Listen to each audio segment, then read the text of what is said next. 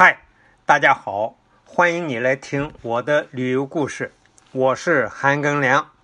咱们现在开始讲俄罗斯呢，就必须要先弄明白苏联是怎么回事，因为他们之间呢有传承关系。大部分上了年纪的中国人啊，都知道苏联啊是一九一七年十一月七日列宁领导的革命。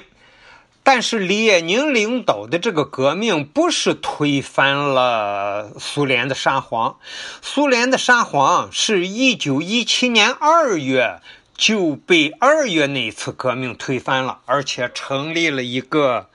民主国家，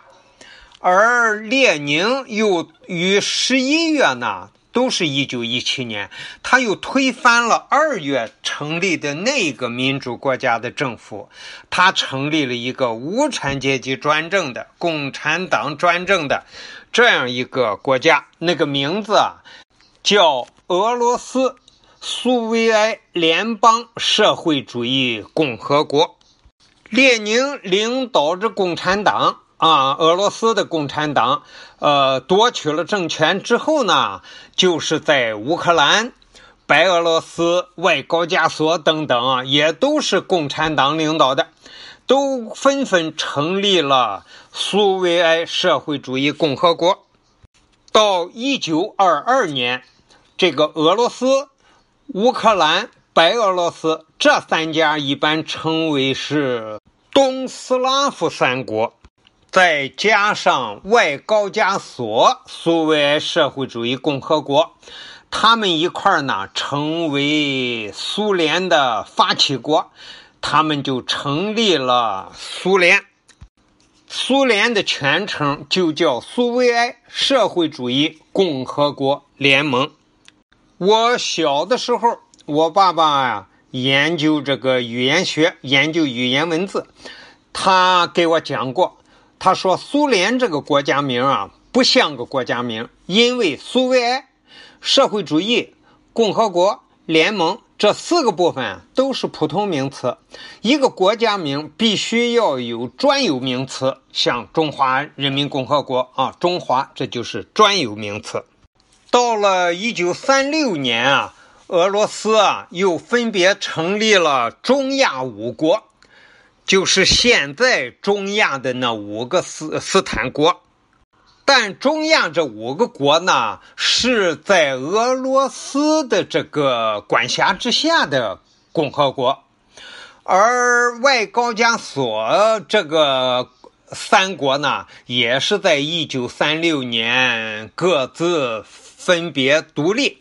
但是外高加索的这三个国啊。它不是归俄罗斯管，是归苏联管的三个共和国，稍微有点复杂啊。然后到了第二次世界大战，苏联红军一路往德国打，一路胜利，德军一路败败退。那么苏联红军呢，就逐渐解放了一些国家，就像波罗的海三国，拉脱维亚。啊，爱沙尼亚、立陶宛这三个国家呢，还有摩尔达维亚，这些呢是二战胜利之后，一九四四年前后啊，呃成立的苏维埃社会主义共和国。苏联呀，还占了、抢了芬兰一部分国土，成立了一个卡累利阿芬兰。苏维埃社会主义共和国，也就是说，苏联最多的时候啊，有十六个加盟共和国。